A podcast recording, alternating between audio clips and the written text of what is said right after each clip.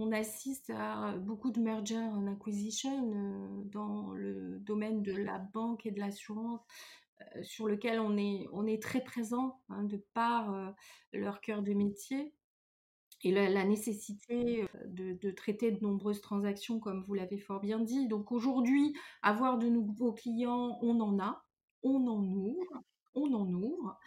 Y a des cas de clients qui sont nouvellement équipés localement. C'est-à-dire que ça peut être des, groupes beaucoup plus importants et qui s'équipent localement de par un changement de stratégie euh, centrale à l'international euh, qui ne leur convient pas. Il y a, vraiment des, changements qui se font dans ce domaine avec, euh, si vous voulez, le, le, différenciateur dont on n'a pas parlé encore et que j'aurais dû vous mentionner, c'est qu'aujourd'hui, la mise en place de tout ce qui est DevOps et process de continuous delivery et de continuous integration au niveau des systèmes ouverts est aujourd'hui disponible sur le mainframe.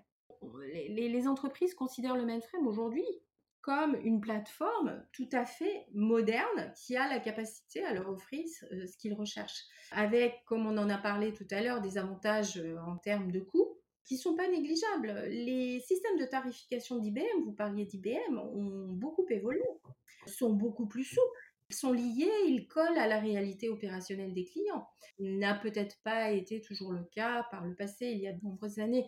Aujourd'hui, il y a beaucoup de systèmes de tarification qui euh, répondent aux besoins des, clients.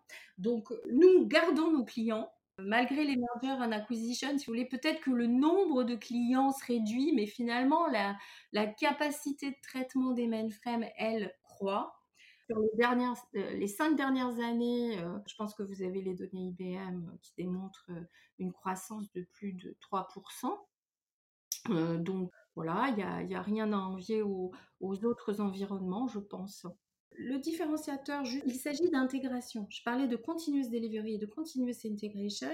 Vous avez euh, dans le domaine euh, des systèmes distribués énormément d'acteurs importants dans ce domaine euh, qui sont mis en place dans les environnements distribués par nos clients. nous estimions que ces acteurs-là étaient des acteurs clés pour nos clients et nous souhaitions ouvrir le mainframe à ces technologies qui parfois étaient des open source. Je parle euh, par exemple euh, de qualité de logiciels avec SonarSource, je parle de continuous delivery, de continuous integration avec des gens comme Xebia Lab ou comme Jenkins. Nous avons développé les intégrations nécessaires entre ces différents acteurs du marché et notre environnement de développement et de test, Topaz, de manière à pouvoir permettre à nos clients d'étendre leur approche DevOps à l'environnement mainframe et à pouvoir retrouver strictement euh, les mêmes technologies et pouvoir mettre en place les mêmes processus qu'en environnement distribué. Donc ça, c'était un différenciateur important par rapport aux différents acteurs éditeurs sur mainframe.